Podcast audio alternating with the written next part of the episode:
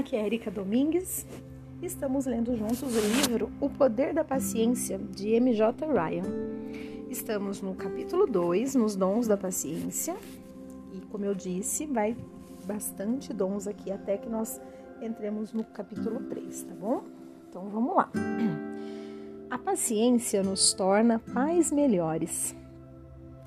Agora eu vou fazer uma citação de Mary Howitt. Deus envia as crianças não apenas para manter a raça, mas para expandir nossos corações e nos tornar generosos, amáveis e afetuosos. Muito bem, vamos lá então. Um pai muito ocupado estava tentando não se atrasar para levar para a escola sua filha de três anos. Eu estava ficando impaciente porque ela ficava rindo em vez de colocar as meias.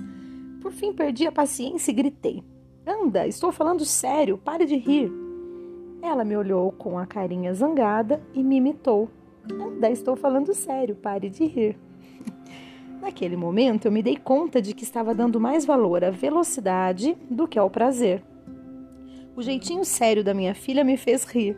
Ela voltou à carga. E pode parar de rir, estou muito zangada com você. Existe algo mais encantador do que as crianças? Elas dizem coisas tão afetuosas. Cobrem você de beijos e abraços, querem tanto agradar. Observar suas descobertas e avanços é sempre um prazer. Existe algo tão exasperador quanto as crianças? Elas derramam suco de uva em seu tapete branco novinho em folha, fazem as mesmas perguntas repetidamente e transformam ações corriqueiras, como escovar os dentes, em incessantes lutas pelo poder. Estar perto delas pode ser um tormento. Como todos os pais sabem, criar filhos requer inúmeras habilidades. Precisamos ser professores, disciplinadores, instrutores, amigos e saber quando cada uma dessas habilidades deve entrar em cena. Além disso, frequentemente precisamos tomar decisões imediatas e decidir que atitude assumir, enquanto realizamos milhares de outras coisas. Se isso já não fosse pressão suficiente, hoje em dia sabemos mais sobre os danos que podemos causar. Cem anos de pesquisa sobre o desenvolvimento emocional revelam que nós, pais, determinamos, pelo menos até certo ponto, se nossos filhos se tornarão seres humanos produtivos, capazes ou não de se tornarem bem-sucedidos no amor e no trabalho. Nesse complexo processo de criar os filhos, a paciência é um dos nossos maiores aliados.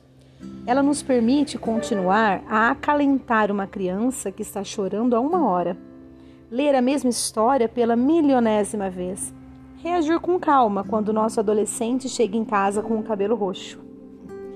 Como mãe, não houve um único dia em que a minha paciência não tivesse sido testada. E olha que eu tenho uma filha bem tranquila. Mas testar a nossa paciência faz parte do crescimento de nossos filhos. Pais e filhos passam a vida envolvidos em lutas. Pais e filhos passam a vida envolvidos em lutas. As crianças para testar até que ponto conseguem ir, os pais para criar um círculo de segurança e o ampliarem com sabedoria enquanto os filhos amadurecem. Por tudo isso, a paciência é de enorme importância. Ela nos permite parar no meio dessa batalha entre independência e segurança para avaliar qual é a melhor atitude. Ela nos permite pensar antes de agir, o que é crucial nesse relacionamento onde temos tanto poder. Nossos filhos estão nos pedindo para sermos mais pacientes. Em um estudo sobre o equilíbrio trabalho-vida, efetuado em 1999 por Ellen Galinsky, descobriu que uma das coisas que a maioria das crianças desejava era que seus pais estivessem menos estressados quando chegassem em casa do trabalho. Por mais que tentemos, jamais seremos pais perfeitos. Tudo bem, é assim mesmo. Mas precisamos nos empenhar para fazer o melhor possível. A paciência nos ajuda a alcançar esse objetivo, sermos suficientemente bons para que nossas reações de amor, carinho e sabedoria sejam mais numerosas do que as negativas e prejudiciais. Muito bem, vamos para outro dom paciência ensina o poder da receptividade. Agora eu vou fazer uma citação de Simone de Beauvoir. A paciência é uma das qualidades femininas que tem como origem a nossa opressão, mas que deve ser preservada após a nossa libertação. Uau! Então vamos lá. Maribeth perdeu seu emprego no dia em que fazia 43 anos. Os dois anos anteriores tinham sido muito difíceis. Seu casamento acabara. A revista que lançara tinha fracassado um ano antes. Ela estava tentando desesperadamente colocar sua situação financeira de novo em ordem, e por isso a notícia da demissão foi muito dolorosa. Eu estava sem emprego, tinha três filhos em escolas particulares e uma hipoteca. Passei um mês frenético, enviando currículos, telefonando para colegas, esquadrinhando as sessões de ofertas de emprego. Nada. Quanto mais eu procurava, mais frustrante era a busca. Então, numa manhã de setembro, eu parei. Acordei, levei meu café para o jardim e comecei a rezar. Deus, já tentei tudo. Agora está em Suas mãos aquilo que estiver destinado para mim decidi que a única coisa a fazer era estar receptiva ao que viesse a acontecer. Escrevi histórias e as enviei a editores. Não houve resposta.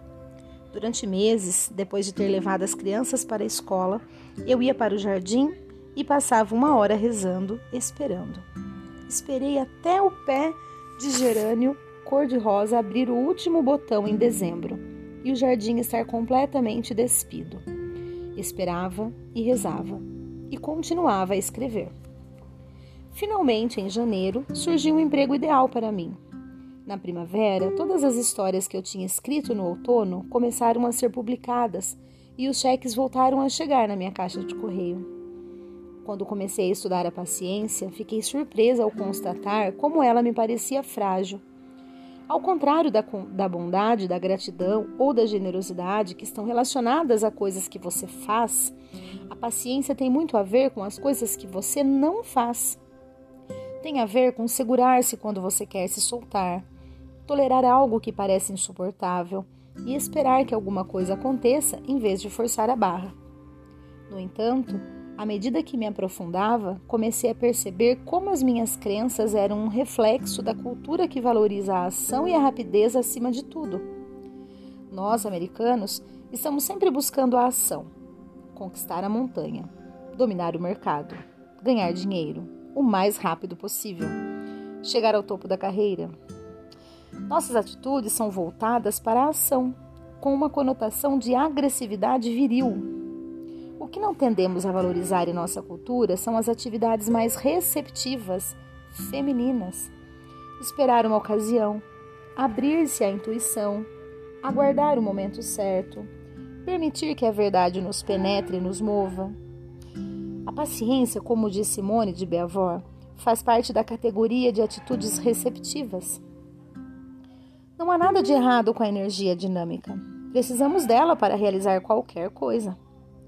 Mas, se apenas valorizamos a energia dinâmica, entramos num estado de desequilíbrio, como indivíduos e como sociedade. Temos pouco ou nenhum apreço pelo receptivo, que é o lugar onde paramos para refletir, para julgar se a ação é ou não apropriada, para esperar pelo momento certo. Achamos que não estamos fazendo nada quando estamos em atitude receptiva. No entanto, o exercício receptivo da paciência é um trabalho de verdade. Esperar, não correr e não fazer algo só por fazer exige esforço. É preciso ter força interior para viver na incerteza o tempo que for necessário, sem zangar-se ou deprimir-se. Aparentemente pode parecer imobilismo ou acomodação, mas no íntimo estamos realizando um intenso trabalho. Os taoístas chamam essa atitude de Wu Wei, uma atividade sem ação, também traduzida como sentar-se quieto sem fazer nada. Na antiga China, Wu Wei era valorizado como das, uma das mais importantes realizações humanas. A história de Mary Beth é muito significativa, porque demonstra que às vezes nenhuma quantidade de energia dinâmica nos trará o que queremos. Nessas ocasiões, tudo o que podemos fazer é parar e esperar pacientemente o desenrolar do futuro Essa capacidade de esperar com esperança, entregando-nos nas mãos de Deus ou do universo, é o que chamamos de receptividade. Nem tudo pode ser obtido através da força de vontade. Às vezes, o que precisamos é de um pouco do poder da espera.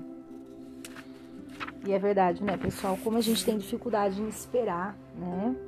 Você chega num lugar e um pouquinho de pessoas que está ali, você tem que esperar, né? Todas serem atendidas para que então você seja atendido, já é o bastante para você se impacientar.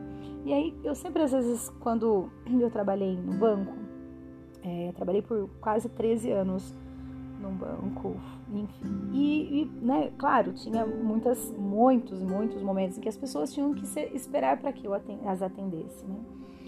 E aí muitas vezes eu, queria, tinha vontade de falar, olha, quando a pessoa reclamava ou você via que ela estava impaciente, minha vontade de dizer, era dizer, olha, você não é sozinha no mundo, né? Não existe só você e eu.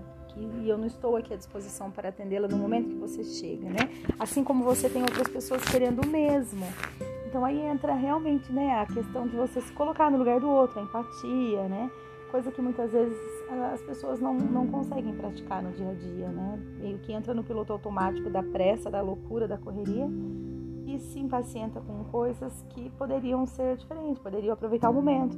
De repente, aqueles minutos ali aguardando, ela poderia checar o e-mail dela, ela poderia olhar as mensagens, ela poderia ler uma mensagem de, de entusiasmo, ela poderia ler um livro, ela poderia ouvir um podcast, né? E, no entanto, ela está extremamente ali gastando energia em algo que ela não tem domínio, que ela não vai dominar o tempo de espera, né? Enfim. Então, é bem importante que a gente reflita né, sobre tudo isso. Então, ótimas reflexões, um grande abraço a todos e até o próximo áudio.